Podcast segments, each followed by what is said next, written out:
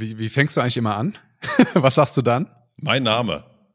Siehst du, ich habe das noch erst einmal gemacht oder so. Herzlich willkommen zum Podcast Systemisch Agil. Mein Name ist Florian Zapp, ich bin systemischer Organisationsentwickler und per Zencaster zugeschaltet ist mir Martin Schenkenberger, ich bin Scrum Master. Ja, jetzt muss ich fast ein bisschen lachen, weil Florian so aus dem Tritt kam, weil er heute mal die Vorstellung gemacht hat. Aber so wechseln wir uns mal ab. Total gut. Ja, Florian, was macht man heute? Wir bleiben thematisch mit dem letzten Podcast verbunden. Wir haben uns letztes Mal ja mit dem Thema Ambiguität und Ambiguitäts Toleranz beschäftigt. Also wir haben da schon das VUCA-Thema ähm, eingeführt und äh, bleiben heute dabei, nämlich das K in VUCA oder C, je nachdem, ob man Deutsch oder Englisch wählt, mit Komplexität wollen wir uns heute beschäftigen. Mhm. Ich ähm, bin super gespannt. Warum Komplexität, Martin? Ja, das habe ich mich auch gefragt. Wir haben uns, muss man vielleicht mal dazu sagen, wir haben uns gar nicht das VUCA-Modell vorgenommen und dann, nee. um dann zu schauen, wenn man es auseinander nimmt, äh, was sind denn die Komponenten? Das ist eher nach dem letzten Podcast entstanden, dass wir gesagt haben, oh, da haben wir ja einen Buchstabe und jetzt haben wir den nächsten Buchstabe davon. Ja, mal sehen. Ja, Komplexität. Ähm, man hört total viel, man hört es total oft. Ähm, aber eigentlich haben wir das Thema doch im Griff, oder? Wir arbeiten agil jeden Tag, alles ist komplex, komplexe Welt, komplexe Vorgänge. Ich frage mich wirklich, warum sprechen wir darüber heute? Ja, irgendwie ist der Zug auch abgefahren, hat man manchmal das Gefühl, gell? Das ist irgendwie schon wieder out, Komplexität. ja, total out. Und genau deswegen nehmen wir uns das nämlich mal vor, weil es halt so oft verwendet wird, haben wir uns gedacht, schauen wir uns das Thema mal genauer an und ja, wagen wir uns mal rein und äh, sehen, was dabei rauskommt am Ende unseres Podcasts. Und ich glaube, es ist auch nochmal eine, eine spannende Blickwinkel-Ergänzung aus unserer beider Schwerpunktthemen, weil es in beiden sehr intensiv vorkommt. Und ich bin mal gespannt, wo wir dann nachher Schnittmengen finden äh, zwischen Komplexität in systemtheoretischer Betrachtung und Komplexität in agiler Betrachtung und wo wir vielleicht auch Unterschiede sehen. Dann, dann fangen wir doch vielleicht so an. Martin, was sagt der Agilist zum Thema Komplexität? Ich würde erstmal ein Stück weit probieren, das ganze Thema abzuschichten. Ähm, ich habe da ein schönes Zitat gefunden und dann kommt bestimmt noch was Agiles hinten dran, aber ich habe ein Zitat gefunden von Wolf Singer, ein deutscher Neuropsychologe und Hirnforscher. Das Gehirn mit 500 Billionen Verkehrsknotenpunkten ist die komplexeste Materie des Universums. Mhm. Das fand ich gut. Also das erklärt einfach so ein bisschen um, was es sich dreht, also 500 Billionen. Ähm, ich glaube, da können wir uns dem Thema ganz gut nähern. Und mir fiel noch etwas ein direkt, äh, das war ähm, das keine Fin-Modell. Du sagtest schon in der Vorbereitung, jeder spricht es anders aus, also geschrieben äh, C-Y-N-E-F-I-N keine Fin, habe ich mal gelernt. Ähm, von Dave Snowden ist das. Ist ein walisischer Gelehrter und ähm, ja, dass er das mit jemand anders noch im Kontext von Wissensmanagement und Organisationsstrategie entwickelt, so 1999 rum, ist noch nicht mal so alt, dieses ganze Thema. Als du gerade walisischer Gelehrter gesagt hast, habe ich jetzt erwartet 1401 entwickelt. Sorry, ich wollte, wollte dich aber nicht aus dem Tritt bringen. Was hat er denn in seinem unaussprechlichen Modell festgehalten? Das Modell ist ganz einfach. Es teilt sich in vier Bereiche und äh, erklärt jetzt einfach mal auf, was äh, sind denn so ähm, die Bereiche eigentlich, äh, diese Probleme, vor denen wir so stehen. Und es geht los mit äh, dem Einfachen. Das ist ein Bereich von vier. Ähm, einfache Themen. Die Beziehungen sind hier zwischen Ursache und Wirkung klar und sind auch für alle Teilnehmer offensichtlich. Ähm, in Anführungsstrichen hoffentlich. Es gibt ja auch Menschen, die sehen das Einfachste nicht. Und man selber ja auch manchmal nicht. Egal. Also Ursache und Wirkung ist klar für alle Teilnehmer. Es ist einfach und klar. Herangehensweise sind hier ähm, die Best Practices. Also wir haben das schon mal gemacht. Wir wissen, wie wir das machen. Im Hinblick auf Agil muss man hier große agile Konstrukte anwenden. Nein, der Weg ist klar. Einfach runterarbeiten, würde ich sagen. Mhm. Dann der nächste Punkt ist kompliziert. Hier nähert man sich dem ganzen Thema äh, durch Analyse. Also Ursache und Wirkung bedarf einer Analyse. Man kann sich dem nähern. Und hervorsticht, äh, dass das meist von Experten gemacht wird. Und das finde ich schon mal ganz spannend hier, weil wir einfach äh, im nächsten Punkt schon das Thema Komplex haben an der Nahtstelle und hier natürlich schon entschieden werden kann oder unterschieden werden sollte. Was ist denn kompliziert? Oder sind wir schon im nächsten Schritt äh, komplex? Aber noch mal ganz kurz zurück zu kompliziert. Kompliziert wird hier ist Expertenwissen gefragt, wie ich schon gesagt hat, und Vorgehensweisen sind hier äh, Good Practice Vorgehensweisen. Wo ist der Unterschied zu Best Practice, Good Practice? Eingeübte Vorgehensweisen sind das. Aber Expertenwissen ist notwendig. Verworren, umständlich und schwierig würde man das Ganze nennen. Mhm. Komplex. Hier ist die Beziehung zwischen Ursache und Wirkung nur im Nachhinein wahrnehmbar oder analysierbar. Und das finde ich total spannend. Ne? Also du kannst, du begibst dich da rein, weißt aber nicht genau, was dich erwartet und kannst nur zurückschauen und dann analysieren, ja, was ist denn gemacht und wie hat sich das Ganze ausgewirkt in unserem System. Also wir müssen uns ausprobieren und beobachten. Adapt and Inspect. Hier nähern wir uns, glaube ich, schon ein Stückchenweise auch agilen Themen, äh, die dem Ganzen Lösung anbieten. Ja, der nächste Punkt ist chaotisch.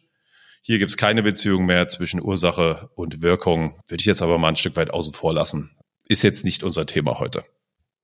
Genau, das sind die vier Bereiche. Ja, sehr spannend. Ich bin gleich nochmal sehr interessiert daran, wenn wir jetzt äh, auch gucken, was sagt die Systemtheorie dazu, zu gucken, wie, wie bringen wir das übereinander. Spontan ist mir diese, diese, diese Steigerung von komplex zu chaotisch noch nicht so ganz intuitiv zugänglich, muss ich sagen. Vorher klar, ja, also entweder ich sehe es direkt oder es ist halt kompliziert, aber so dieser Unterschied zwischen komplex und chaotisch, bin ich mir spontan gar nicht sicher, ob da die Systemtheorie noch eine Unterscheidung trifft. Mhm. Genau, und was ist chaotisch? Ne? Also welche Zustände sind chaotisch? Ich glaube, hier nähern wir uns irgendwelchen wissenschaftlichen Gebieten und ich habe mal gehört, äh, dass mir jemand gesagt hat, Martin, probier mal hier auf dem Tisch eine zufällige Anordnung von Dingen. Und da habe ich dann wieder probiert, ja, wie soll ich denn das machen? Der so, das kannst du gar nicht, weil wenn du schon denkst, irgendwas zufällig machen zu wollen, ist es schon gar nicht mehr zufällig. Und vielleicht ist die Kehrseite davon dann chaotisch. Ja, das ist absolut unkontrollierbar. Ja, also was bei dem Thema Kompliziertheit mir total eingeleuchtet hat, als ich mich damit beschäftigt habe, ist zu sagen, Kompliziertheit ist sozusagen ein Verhältnis, so hat das mal der Gerhard Wohland ausgedrückt, zwischen jemandem und etwas und das liegt nicht daran, dass die, die Verbindungen so vielfältig sind, sondern dass einfach jemand sich mit was nicht auskennt und man kann im Gegensatz zur Komplexität die Kompliziertheit zum Verschwinden bringen, indem man sich damit beschäftigt. Äh, also zum Beispiel für mich ist, weiß ich nicht, ein, ein Architekturplan oder eine Bauzeichnung von einem Haus total kompliziert. Für irgendeinen Architekten ist das total trivial. Ähm, mhm. Und äh, sozusagen, ich könnte, indem ich Architekt werde, auch diese Kompliziertheit für mich zum Verschwinden bringen. Mir fällt ein super gutes Thema ein, Florian. Guck mal, wir sind beide Fans des Brotbackens. Ja. So, als du das noch nicht beherrscht hast oder gemacht hast. Beherrschen, hm, würde ich bei Brotbacken, finde ich auch schon schwierig. Klappt auch nicht immer. Aber äh, ja, sah auch, hm, war das komplex für dich, kompliziert? Eher kompliziert wahrscheinlich, ja. Ähm, die ganzen Vorgänge und jetzt hast du es im Griff. Jetzt ist es Best Practice für dich. Du weißt, was funktioniert. Aber diese Hefen, diese Hefestrukturen, die sich bilden und vielleicht jeden abhängig von der Temperatur, äh, vom Luftdruck und und und, was damit reinkommt. Also da ist es, das ist mindestens kompliziert, wenn nicht sogar komplex. Ich würde auch sagen komplex, weil man es einfach, also es bleibt letztlich ein, ein unbeeinflussbarer Punkt. Ich glaube, selbst wenn man unter Laborbedingungen äh, das, äh, den gleichen Teig wiederherstellen würde, wäre es anders, weil es einfach lebende Organismen sind, die eben komplex verhalten und nicht, nicht nur kompliziert. Mhm. Genau, da sagst du, was ganz wichtig ist. Ich glaube, der entscheidende Punkt ist lebende Organismen. Mhm. So, alles, was lebt, nach Leben strebt, sich vermehrt, handelt, wie auch immer. Ich glaube, da können wir ganz schnell im Bereich äh, des Komplexen kommen. Ja. Genau. Aber was nützt uns das nun? So, wenn wir jetzt mal ein Stück weit in die Arbeitsebene schauen, hm, jetzt haben wir das Modell da mit den vier Ebenen. Also ich finde das ganz schön, weil es auch aufzeigt, ähm, sind wir denn jetzt auf dem Gebiet des Komplexen oder des Komplizierten? Weil auf Arbeitsebene kann ich komplizierten Dingen, wie ich es vorhin schon gesagt habe, mit Expertenwissen begegnen. Oder kann was nachlesen, kann ein Seminar machen, whatsoever. Also da gibt es viele Dinge, bei denen ich relativ schnell in Handlung kommen kann. Und ich habe da ein gutes Beispiel mit fünf Glühbirnen, wo sich unterschiedliche Zustände ergeben können. Also bei fünf Glühbirnen habe ich zwei hoch fünf Zustände, sind 32 Zustände. Kann ich irgendwie noch erfassen, kann ich vielleicht irgendwie noch sehen. Bei zehn Glühbirnen sind es zwei hoch zehn Zustände, 1024. Hm, wird schon, wird schon schwieriger. Und bei 20 Glühbirnen sind es zwei hoch 20, sind eine Million und ein paar zerquetschte. So, ist meiner Meinung nach wenn man das noch ein bisschen weiter treibt, könnte man schnell das Gefühl bekommen, oh, jetzt wird's komplex hinten raus. Meiner Meinung nach aber wird's so kompliziert, weil es ist ja kontrolliert. Also es geht kontrolliert hoch, man kann es nachrechnen und, und, und. Also das fand ich jetzt auch nochmal ein ganz gutes Beispiel zu sagen, nein, auch wenn es da hinten raus sehr hohe Zahlen gibt, äh, ist es doch für mich noch eher ein kompliziertes Problem. Ich weiß nicht, was dann ganz am langen Ende, äh, wenn es Richtung unendlich strebt, diese Zahl, wird es vielleicht auch ein Stück weit komplex, aber durchaus ist der Rechner leistungsfähig genug, kann ja das jeder Rechner ausrechnen, bis was weiß ich wohin, wie lang die Zahl dann wird. Einmal um den Erdball rum. So, das ist ein kompliziertes System für mich.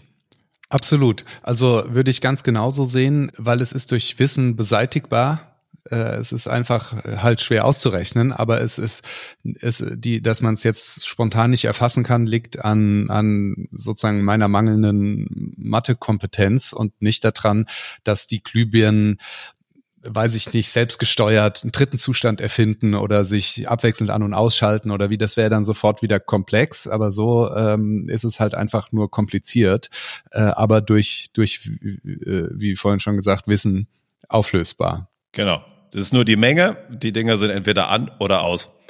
Ich finde das auf Arbeitsebene total gut, wie ich schon gesagt habe, einfach mal einordnen zu können oder es einzuordnen, Expertenwissen oder geht das nicht. So, wenn wir mit Märkten sprechen, wenn wir mit Kunden sprechen, dann ist das gerade, wenn wir an ein neues Produkt kennen, ist es schon schwer auszurechnen. Ne? Es gibt bestimmt Experten, die sagen, okay, positioniert das Produkt so und so und so, aber der Markt wird sich nach eigenen Regeln verhalten. Ich glaube, wenn, wenn ich da den ähm, super Marketing-Experten hätte, der das Produkt verkauft, dann ist das wie äh, Tippen auf Lottozahlen, das kann auch niemand. Also kannst vorher nicht genau sagen, wie viel Kunden wird das Produkt haben und äh, wie viel Umsatz wirst du damit machen. Also bis ins Letzte nicht.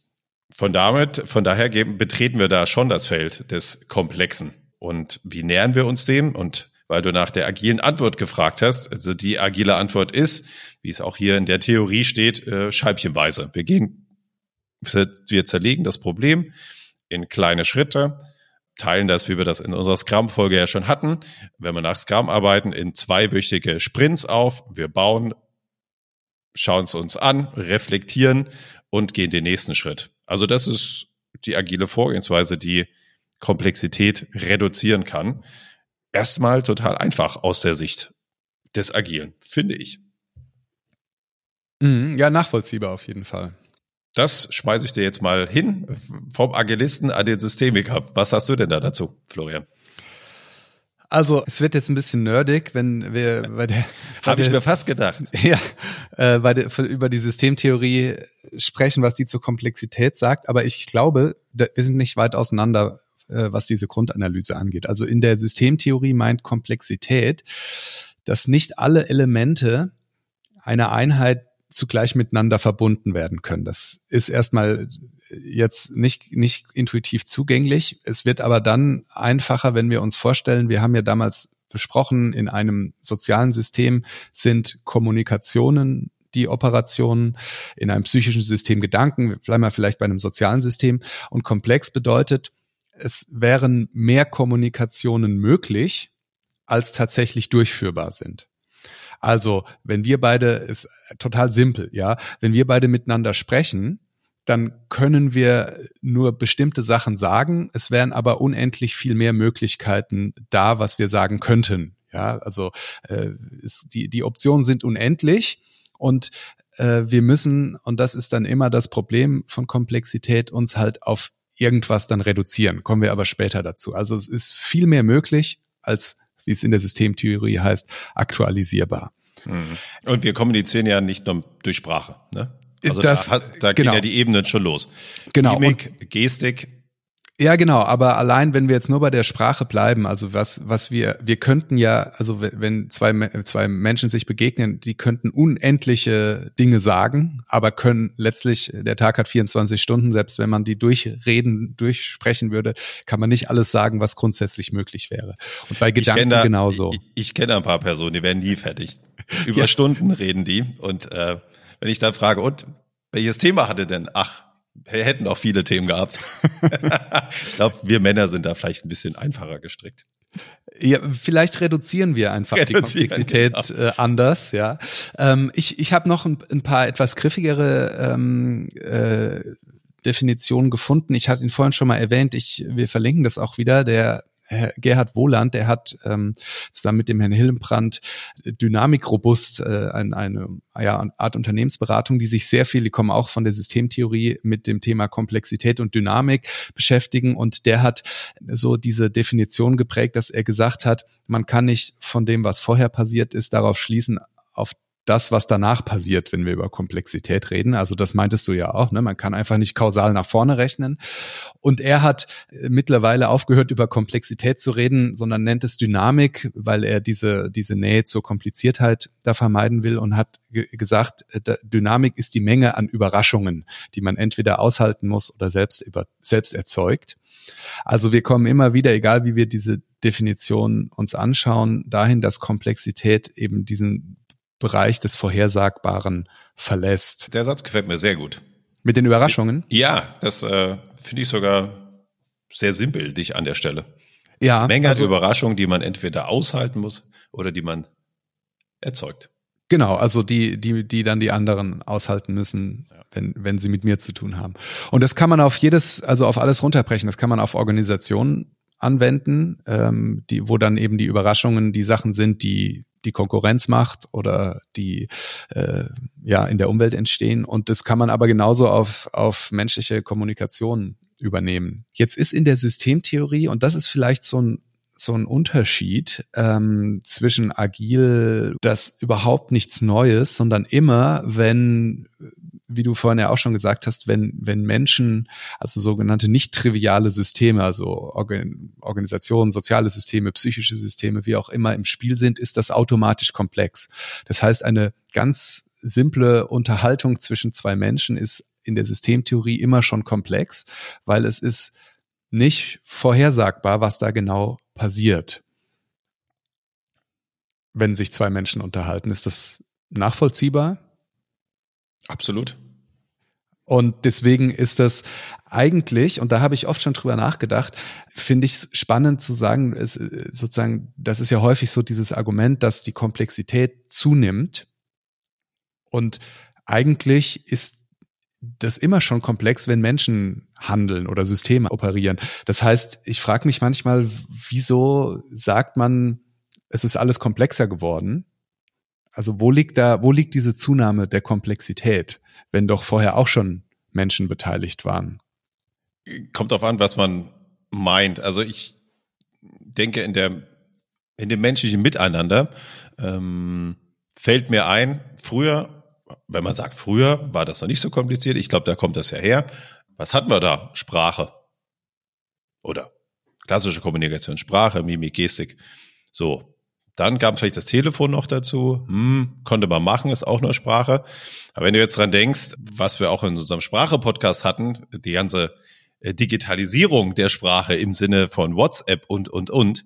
Und dann brauchen wir sogar Smileys noch dazu, um genau zu sagen, ach, ich habe es ja witzig gemeint, weil wir halt die Textnachrichten so, ja, so kurz machen, dass irgendwie auch Kontext äh, verloren gehen kann. Und deswegen ersetzen wir da einfach durch, durch Smileys.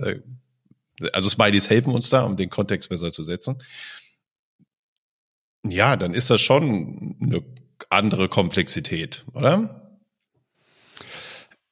Ähm, ich bin mir nicht sicher, aber vielleicht hilft uns, wenn wir noch eine weitere Unterscheidung da bei der, aus der Systemtheorie mit einbeziehen. Komplexität ist immer relativ zu dieser Grenze oder Differenzsystem Umwelt, weil die, die, das System gründet sich ja oder entsteht ja gerade oder zieht gerade diese Grenze ja um diese um diese Komplexität irgendwie handhaben zu können. Das heißt, je, an jedem System, an jeder Systemgrenze gibt es ein Komplexitätsgefälle und die Umwelt ist immer komplexer als das System selber, weil das System baut ja Strukturen auf. Wir hatten das auch in der OE-Folge, äh, um die Komplexität reduzieren zu können. Das heißt, um, um irgendwie in, in einem in einer, in einer Organisation zum Beispiel Handlungsabläufe, äh, Routinen aufstellen zu können, um zu sagen, wenn Sachverhalt X auftritt, machen wir das, obwohl wir unendlich Möglichkeiten hätten. Wir einigen uns aber drauf, wir gehen damit so um, weil wenn wir jedes Mal von vorne überlegen, dann sind wir nicht handlungsfähig. Und die, die innere Komplexität, die ist begrenzt durch diese Strukturen. Also ein System kann innen drin sehr wenig komplex sein oder sehr komplex sein. Das kann das System ein Stück weit selbst gestalten, beziehungsweise ähm, hat dann eben seine Grenzen in der, in der Belastbarkeit. Und ich glaube, das ist das eigentlich, was man meint, wenn ein System jetzt, ich bleibe mal bei, bei sozialen Systemen und Organisationen in der heutigen Welt überlebensfähig sein will, dann muss es ungleich komplexer die Umwelt betrachten. Also es hat halt Früher war es eben egal, um jetzt mal bei diesem banalen äh, Beispiel zu bleiben, was egal, was in China passiert ist für eine Organisation. Und heute durch die Globalisierung muss das eben mit in Betracht ge gezogen werden. Und so ist das vielleicht auch mit deinem Beispiel, was du jetzt mit der Kommunikation meintest, wenn man sagt, das Leben ist irgendwie insgesamt einfach komplexer geworden, dass man ungleich viel mehr auf dem Schirm haben muss, um irgendwie gut über die Runden zu kommen. Hm.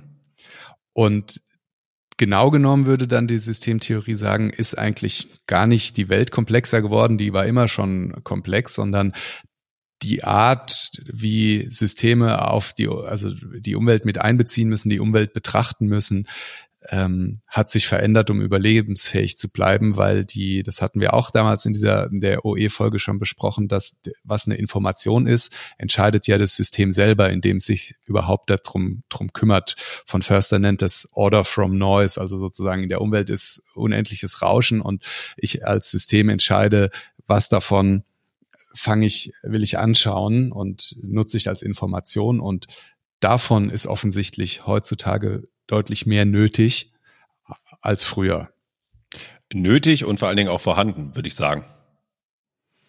Ja, da bin ich mir unsicher, weil ich meine, wenn wir jetzt zurückgehen in äh, das in, in diesen Komplexitätstheorien geht es ja oft um diese berühmte Taylor Taylor Taylor Wanne. Ich weiß nicht, ob du die kennst. Da wird dann so aufgezeichnet, äh, dass die die die Organisationen oder Unternehmen von einer hohen Dynamik äh, so bis 1800 irgendwas geprägt waren und dann kam der Taylorismus und hat sozusagen das alles äh, runter reduziert und jetzt ist, nimmt diese Komplexität wieder zu. Auch in der Vergangenheit hätte, gab es ja rund um die Welt irgendwelche Entwicklungen. Man hat sich einfach nur nicht drum kümmern müssen. Also da bin ich mir, bin ich mir nicht sicher, ob das wirklich alles komplexer geworden ist oder ob man es vorher halt einfach nur ignoriert hat. Hm. Also ähnliches wollte ich anschließen. Ne? Also man mhm. hat heute viel mehr Informationen und auch in Echtzeit. Und dann, ja, ja. wahrscheinlich hast du die Wahl. Äh, kannst hyperventilieren den ganzen Tag und oh Gott, oh Gott, oh Gott, da passiert irgendwie was. Oder du kannst äh, deinen eigenen Weg dadurch finden, aber sagen, was ist jetzt wichtig für uns und was ziehen wir an diesen Informationen raus und wo handeln wir? Ähm, aber ich glaube schon, dass auch einfach mehr da ist. Ja, du hast schon recht. Natürlich ähm, ist, ist mehr, mehr Kanäle, sage ich mal, für Informationen verfügbar, allein rein durch, durch, die, durch das Vorhandensein. Hm. Also ich glaube, vom Endergebnis ist es, ich habe es ja angekündigt, nerdige Unterscheidung, äh, ob die Komplexität jetzt äh, vorher da war und nur nicht betrachtet wurde oder jetzt neu dazugekommen ist. Ich glaube, einig sind wir uns ja, dass man sich irgendwie damit befassen muss als Organisation oder als, als Mensch generell, aber jetzt eben auch als Organisation. Und deswegen ist ja doch nochmal dann die spannende Frage, wie bewältigen denn Organisationen jetzt Komplexität. Und da bin ich bei der Recherche auf eigentlich einen sehr offensichtlichen, aber schon nochmal spannenden Widerspruch gestoßen, dass eigentlich das, das Reagieren auf Veränderungen und Anpassen auf, auf Neues von, in Organisationen eigentlich ein Widerspruch in sich sind, ist, weil die Organisation ja eigentlich gerade darauf ausgelegt ist, selbst in veränderlichen Umwelten Routinen aufrechtzuerhalten. Also wir erinnern uns, das ist ja so, das ist ja die Idee der Komplexitätsreduktion. Das heißt, wir, eine Organisation schafft sich die Strukturen, um eine gewisse Vorhersagbarkeit herzustellen. Und jetzt verändern sich Dinge in der Umwelt und dann ist es erstmal die Stärke der Organisation, dass trotzdem, auch wenn sich die Welt verändert, was auch immer diese Organisation macht, am Ende hinten ähnliche Produkte rauskommen oder die gleichen Dienstleistungen oder wie auch immer. Und dann gibt es aber irgendwann diesen Punkt, wo dann die Organisation merkt, jetzt ist die Veränderung so stark, äh, jetzt wird das, was wir bisher als Stärke hatten, zur Schwäche. Wenn wir jetzt nämlich weiter unsere Routinen aufrecht erhalten, dann verlieren wir unsere Überlebensfähigkeit, dann sind wir nicht mehr anschlussfähig äh, mit unseren Produkten, mit unseren Dienstleistungen. Und diesen Grad, also was wir ja schnell so in, in agilen Ansätzen immer als Schwäche bezeichnen, dass Organisationen so schwerfällig sind und in, in den Routinen verharren, zu sagen, dass ich nochmal drauf zurückzubesinnen und zu sagen, das ist ja ursprünglich mal die Stärke gewesen und die wird nur dann zur Schwäche, wenn sie sozusagen überausgeprägt ist führt uns dann dazu, dass, dass es offensichtlich eine Kompetenz braucht, die Organisationen haben, um zu merken, jetzt sind wir an der Grenze unserer eigenen Kompetenz angekommen, wenn wir so weitermachen wie bisher und brauchen was Neues. Und der Philosoph Odo Marquardt, der hat das mal als Inkompetenz, Kompensationskompetenz bezeichnet. Auswendig lernen und wiederholen morgen beim Aufwachen. ich finde die Idee ja. sehr wichtig zu sagen, die, die, die Kompetenz dabei ist ja, dass man merkt, jetzt komme ich in eine Inkompetenz. Und das ist ja in der Tat genau das, was ja häufig nicht passiert, wenn man einfach, ne, das schreiben wir häufig so Konzernen zu, die einfach, egal was passiert, immer weiter das, die, das, was sie immer schon gemacht haben, machen. Und eine Zeit lang ist das die Stärke davon dass man sich nicht von allem aus der Bahn werfen lässt und irgendwann wird es eben zu einer absoluten Schwäche, weil man halt überhaupt nicht mehr anpassungsfähig wird. Mhm. Der Punkt ist nur der Zeitpunkt, wenn du das merkst. Genau. Also das kam mir gerade so. Hm. Wenn du es merkst, ist es dann schon zu spät. Es gibt aber auch vielleicht, aber da kommen wir wahrscheinlich in irgendwelche Unternehmensstrategien jetzt rein. Äh, du musst ja auch nicht jedem hinterherrennen. Also wenn du die Größe hast und genug Geld, musst du ja nicht immer schnell handeln wichtig ist, dass du beobachtest und reflektierst, würde ich sagen. Ja, genau, da kommen wir nämlich äh, dann gleich zu der zu der Frage, was heißt das? Und ähm, ich habe auch noch so ein paar Ansätze mitgebracht, die ich gefunden habe zum Umgang mit Komplexität. Aber eine der ganz äh, wesentlichen Punkte dabei ist ja, sich und diese Routinen regelmäßig zu reflektieren. Und das ist ja genau das, du erinnerst dich an unsere systemische Organisationsentwicklungsfolge, was ja immer diese Idee dabei der Beobachtung zweiter Ordnung ist, also dass man sich selbst beobachten lässt von jemandem, der außerhalb steht, äh, einigermaßen, und der mit einem reflektiert, sind wir mit diesen Strukturen auf einem guten Weg oder nicht. Und da sind wir auch bei deinen agilen Ansätzen wieder sehr nah dran. Das ist ja wie so eine Art mitlaufende Retrospektive, äh, ist das, was wir machen, sinnvoll und das Richtige oder äh, drohen wir genau mit unseren Routinen eben äh, irgendwie wichtigen Veränderungen, ähm, auf wichtige Veränderungen nicht reagieren zu können. Aber dieses, dieses, dieses Draufschauen ist, glaube ich, das Entscheidende. Ja, absolut. Also, ja, wie du es gerade sagtest, äh, das hat mir sehr gut gefallen. Das ist wie so ein Rad, das so läuft, ne? Ähm, wenn du quasi in agilen Zyklen arbeitest oder dich halt permanent hinterfragst. Äh, das kann auch, muss auch gar nicht unbedingt anstrengend sein. Also es ist vielleicht nur anstrengend, wenn es neu ist. Aber das Rad läuft immer mit. Du schaust dir immer an, was passiert im Umfeld. Brauchen wir das, brauchen wir das nicht? Reagieren wir, reagieren wir nicht? Und das kann ja auch zu einer gewissen Sicherheit fühlen. Klar ist es ein anderes Arbeit oder eine andere Anstrengung als die, die du vielleicht gewöhnt bist bisher. Aber es kann dich ja auch entlasten, indem du indem es dir mindestens das Gefühl gibt, ich bin nah am Markt oder dir die Marktzahlen das dann hoffentlich auch wieder spiegeln. Ja, ist okay, du machst weiter ab, äh, auf, äh, Absatz und ähm, wirst angenommen von den Marktteilnehmern. Ja, und ich habe dann so verschiedene Dinge mir angeschaut und auch so selbst überlegt, was kann man denn jetzt aber tun, wenn man jetzt als Organisation merkt, wir kommen jetzt mit unseren Routinen hier nicht weiter. Also das ist ja genau dieser Punkt von Komplexität. Wir können halt durch Wissen und durch, durch Prozesse und Routinen jetzt gerade die Herausforderungen, die wir haben, nicht lösen. Und da, äh, die, die, die erste die Sache, die man natürlich tun kann, und das ist genau wie beim letzten Mal beim Ambiguität, man kann es natürlich einfach ignorieren. Ja, man kann sagen, oh, wir laufen hier irgendwie permanent den, den Entwicklungen hinterher, ist uns aber egal, wir machen trotzdem weiter, weil haben wir immer so gemacht. Ist wahrscheinlich nicht so ratsam, ja. aber ja. ist, kann man machen.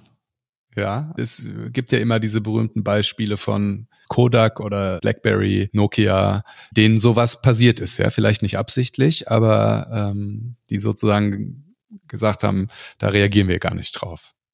Oder falsch reagiert. Oder falsch, genau. Ja. Und dann habe ich was gefunden, was vielleicht noch weit, noch, noch verbreiteter ist, als das zu ignorieren, nämlich, dass man versucht, komplexe Probleme äh, so zu behandeln wie komplizierte Probleme. Dass man nämlich versucht, das irgendwie rational äh, zu reduzieren und mit bisherigem Wissen da dran geht und ja, es einfach so einordnet, dass man sagt, hier brauchen wir jetzt erstmal noch mehr äh, Prozessbeschreibungen, hier brauchen wir noch eine Arbeitsanweisung, hier brauchen wir noch, weiß ich nicht, irgendwas dazu, ähm, aber was, was sozusagen einfach schlicht das falsche Werkzeug für komplexe Probleme ist. Ist mir sehr bekannt. Ja. ja. Mir auch. Also das in der Tat so die diese die, ne, wenn wenn man merkt unsere bisherige äh, weiß ich nicht unser bisheriger Prozess äh, der deckt gewisse Dinge, die einfach passieren, nicht ab, dann fragt man nicht, ist vielleicht unsere starre Prozesslandschaft ein Problem, sondern dann sagt man, naja, dann müssen wir für Variante eins, zwei, drei, vier, fünf jeweils nochmal neue Prozesse aufsetzen und die hinterlegen mit entsprechenden Dokumenten und so weiter. Also das ist ja genau dieses Problem, wenn man das versucht, so zu behandeln wie komplizierte Probleme. Ja, dann machen wir ganz viel Scrum-Teams und wir lösen das dann schon. Genau. Und dann bin ich bei Woland auf was gestoßen, was ich total, total wiedererkannt habe. Der nennt das Hochleistungstaylorismus durch Illegalität, also der, in, in dem sich heimliche, gegen Regeln verstoßende Teams oder Gruppen bilden, die merken, wenn wir, wenn wir gegen bestimmte Regeln hier verstoßen, dann funktioniert das, was wir machen. Ähm, die fühlen sich nicht gut dabei, ja, die umgehen dann bestimmte Arbeitsanweisungen äh, und so weiter und haben eigentlich so ein permanent schlechtes Gewissen, merken aber, solange wir das tun, funktioniert's und wir kommen voran. Und manche das habe ich jetzt neulich mal bei so einer Diskussion in, in so einem Beitrag gelesen. Manche Konzerne oder große Unternehmen feiern das dann geradezu und sagen, guck mal, da gibt es Leute, die verstoßen hier regelmäßig gegen Regeln und kommen dann zu einem irgendwie super guten Ergebnis. Aber das ist natürlich schwierig als Organisation zu sagen, das ist ein, ein gutes Vorgehen, weil wo ist dann die Grenze zur richtigen Illegalität? Aber hast du so Sachen auch schon mal erlebt, dass es dann plötzlich äh, Leute gibt oder Teams gibt, die vorankommen, weil sie sich nicht so ganz an die Regeln halten? Ja, schon. Ähm, trotzdem stößt mir dieser Punkt so ein bisschen auf. Ähm, ja. Ja, natürlich ist es äh, auch schön, wenn sowas passiert, aber das so, ja, wenn es passiert, sich im Nachhinein dafür feiern, äh, da steht immer so dagegen, wäre es jemand vorher aufgefallen, wäre das Team wahrscheinlich gestoppt worden. Hm, äh, ach, irgendwie, ja, bestimmt ist da auch was Gutes dran. Auf der anderen Seite hinterlässt so ein Grummel, weil es ist irgendwie, fühlt sich so unehrlich an. Das ist so, ja, so eine U-Boot-Aktion, damit irgendwas klappt und wir sag's niemand und dann, weiß ich, in der Organisation, wo doch alle zusammenarbeiten sollten. Aber das ist vielleicht meine Vorstellung einer Organisation. Finde ich das schwierig vielleicht förderlich, aber auch schwierig. Ich bin da voll bei dir. Also ich glaube, es ist eben diese, diese äh, so eine Verzweiflungstat ja. ähm, äh, von manchen, die einfach merken, wir kommen sonst nicht weiter. Aber ich bin genau bei dir. Das kann, das kann nicht das Prinzip sein, weil also das ist ja auch geradezu absurd, erst mühsam Regeln aufzustellen und dann super finden, wenn die Leute dagegen verstoßen. Und das ist ja auch immer so eine retrospektive Betrachtung. Ne? Wenn es dann erfolgreich wird, dann sagt man hinterher, ja, das war gut. Äh, Wenn es nicht erfolgreich gewesen wäre, wär, wären es die ersten, die dann, weiß ich nicht, äh, vor das Arbeitsgericht gestellt worden wären. Also sehe Dieselskandal oder so. Ja, das äh, war ja genau so ein, also da hat man jetzt nicht nur gegen interne Regeln verstoßen, sondern auch gegen Gesetze. Aber wenn das dann schief geht, dann feiert es natürlich keiner mehr, sondern dann werden die Leute geopfert, die das vermeintlich getan haben. Aber ich kenne das schon, also ich habe ja da hab ja auch fast zehn Jahre Konzernerfahrung, dass Leute, die irgendwie gut vorankommen und auch echt gute Arbeit leisten, manchmal solche sind, die sagen, komm, das machen wir jetzt mal unterm Radar, das machen wir jetzt mal inoffiziell, äh, da gucken wir mal, ob wir da irgendwie kreativ mit der Ausschreibung umgehen können oder so. Also ich mir ist es schon vertraut, dieses mhm. Prinzip. Also das Prinzip gefällt mir nur, wenn es danach öffentlich gemacht wird. Also wenn man was ausprobiert, aber ich glaube, da sind wir schon, sind wir schon beim nächsten Punkt, den du gleich machen willst.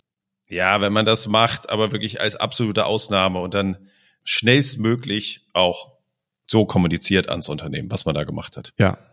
Nee, also mir gefällt es nur als Diagnose. Äh, die fand ich scharfsinnig. Ich hätte es nicht so formulieren können, aber in der Tat ist das natürlich nicht, nicht erstrebenswert.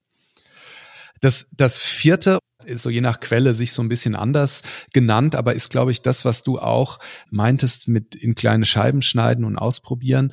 Also, dass man im Prinzip eben nicht durch Wissen reagiert, sondern ausprobiert, aber nicht natürlich jetzt völlig planlos, sondern auf, auf gewisse entweder Talente vertraut oder in, in einem äh, Beitrag von Professor Kruse, hat, der hat das Intuition genannt, also dass man sich auf, auf, auf so eine Art Erfahrungswissen und Talent irgendwie verlassen kann und dann aber in der Tat Dinge, die neu sind und die es bisher so noch nicht gab, eben auch mit neuen Antworten und neuen Mustern äh, lösens versuchen muss. Und dann das sozusagen institutionalisiert und sagt, guck mal, ne, da, da hatten wir jetzt dieses Problem, das haben wir mal mit einer ganz neuen Art versucht anzugehen, das hat funktioniert. Wie können wir das in Zukunft öfters so machen? Hm. Also da die Ketten, die Ketten lösen, ähm, den Teams Freiheiten geben, zu handeln, aber das dann auch äh, allen so klar machen und die Erfahrung, äh, die die Teams machen, teilen, damit das ganze Unternehmen was davon hat. Und da wird dann Schuh draus für mich. Ja, und da, da wird dann eine andere Frage wichtig, wenn wir so handeln, nämlich nicht das Wie, das Wissen, sondern das Wer, also welche, welche Person oder Personen oder Teams äh, passen mit ihren Talenten und ihren Fähigkeiten zu einem Problem. Diese Idee, dass, dass Probleme, die man noch nicht kennt, die bisher auch noch nicht da waren und die noch keiner lösen könnte, dass man dann eher überlegt, welche Art zu handeln passt dazu, als jetzt genau welche Handlung. Hm. Also wie geht ja auch nicht, haben wir gelernt. Genau. Aber zurück genau. zur Komplexität darauf schauen. Wie geht nicht? Weil es sehr komplex, du weißt es nicht. Also wie höchstens im Sinne der Schritte, kleine Schritte. Aber wichtiger, genau, wer macht das jetzt und welche Möglichkeiten haben die oder derjenige? Ja, ja und, und bei, also ähnlich ist, glaube ich, dieses äh, Kruse-Konzept der Intuition gemeint, also zu sagen, welche, welche Leute haben Intuition, die sich ja äh, herausbildet durch ja, Lernerfahrungen und, und passt dazu. Und das leuchtet mir total ein. Also ich finde das auch wirklich sinnvoll, weil die Frage, wie kann eben nicht funktionieren. Aber irgendwie, Martin, ich weiß nicht, wie es dir geht, bleibt bei mir auch so ein bisschen so ein, so ein unbefriedigendes Gefühl. Also, weil, was heißt das jetzt? auf Talente und Intuition vertrauen. Ich bin jetzt Unternehmer und habe ein Unternehmen und stehe vor einem komplexen Problem. Wie, was, wie mache ich das jetzt? Hm.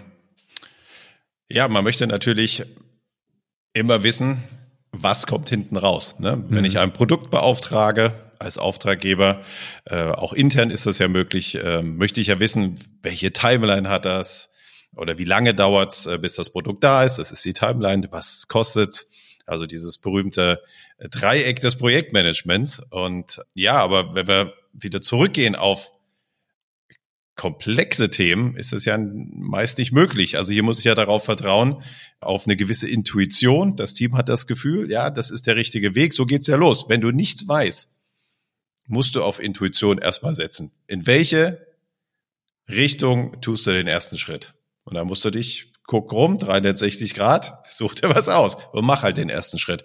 Wenn du den Schritt gemacht hast und da brauchst du das Talent, das zu wagen und dann wenn du da bist nach dem ersten Schritt, ähm, dich einfach umzuschauen und einfach zu beobachten, was ist jetzt passiert. Nützt uns das? Kommen wir hier weiter? Und das ist für mich, braucht auch ein Stück weit Talent, ja? äh, auch sich darauf einzulassen und einfach auch frei zu sein und sich frei zu machen, ja, das ist jetzt so. Wir schauen uns das an und wir lernen dabei. Eventuell machst du den Schritt zurück wieder in die Mitte und gehst in die andere Richtung weiter, wie auch immer. Ähm, ja, das ist als Auftraggeber erstmal unbefriedigend, weil ich ja nicht weiß, wie wird mein Geld jetzt eingesetzt und wann kommt das Produkt. Ich kann nur darauf vertrauen, dass ich in komplexen Umgebungen äh, dieses Team habe, das die Schritte macht und mir einfach sagt, bin ich richtig unterwegs oder nicht. Du kannst halt kein Ziel setzen. Bei ja, die Antwort ist ein bisschen dünn, Florian, aber du kannst ist es halt komplex, ne? ja, und ich habe gerade gemerkt, wahrscheinlich, wenn man dem zu sehr nachgibt, diesem Gefühl, dass das unbefriedigend ist, dann macht man genau den Fehler, den ich vorhin selber vorgestellt habe, dass man dieses rationale Reduktion, also dass man es dann doch wieder versucht, wie ein kompliziertes Thema zu behandeln. Also wenn man sagt, Leute, das habe ich verstanden, das ist komplex, ich würde trotzdem gerne mal einen genauen Plan haben.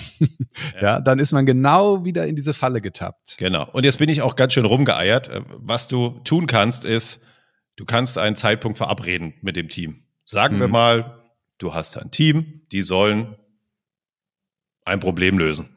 So, und die stattest du aus, natürlich auch mit finanziellen Mitteln. Und du hast da die Möglichkeit zu sagen, in einem Vierteljahr treffen wir uns wieder. Hier ist mein Risikokapital erstmal, weil wer ist es ja nicht. Und ihr könnt mir zumindest nach dem Vierteljahr sagen, gehen wir weiter oder gehen wir nicht weiter. Mhm. So, und das ist ja auch schon mal was. Das ist auch schon mal was wert. Und da reduziert natürlich auch, äh, reduzieren agile Vorgehensweisen auch das Risiko, sich komplett zu verrennen.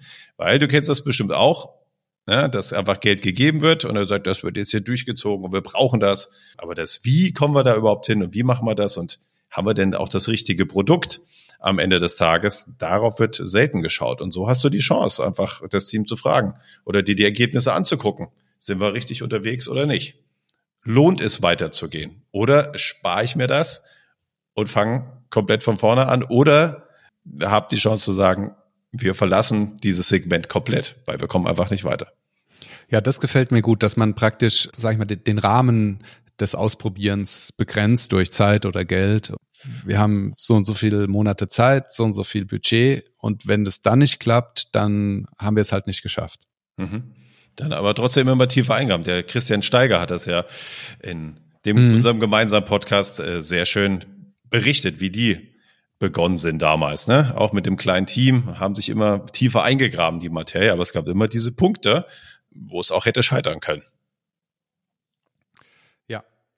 Ein Punkt vielleicht noch. Äh, wenn du dich auf die Reise machst, ähm, kommt ja vielleicht auch nicht, und das hört man ja bei von vielen Startups, dass ja mit einem Thema anfangen, äh, einem Produkt, einer Idee und am Ende kommt da doch ein bisschen was anderes raus. Also diese Möglichkeit hast du ja auch, dass dadurch Innovation entsteht. Und ich glaube, dass genau an diesen Rändern zu kompliziert, komplex, da ist Raum für Innovation für mich, weil da betrittst du neue Felder, du weißt nicht, wo du hingehst und da hast du die Chancen, auch neue Dinge zu entwickeln.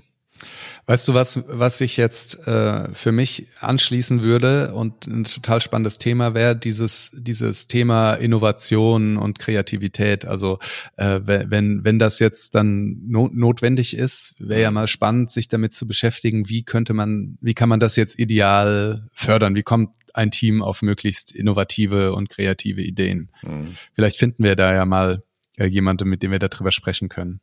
Ja, das ist spannend. Ähm, gerade dann vielleicht, wenn du auf das Chaotische schaust, mhm. das kann, kann, kann durch chaotische Zustände passieren. Mhm. Ja, Florian, wo sind wir jetzt gelandet mit unserem Thema Komplexität? Es ist komplex. Es ist komplex, genau. Also ehrlich gesagt habe ich das Gefühl gehabt, äh, wir sind uns eigentlich sehr einig.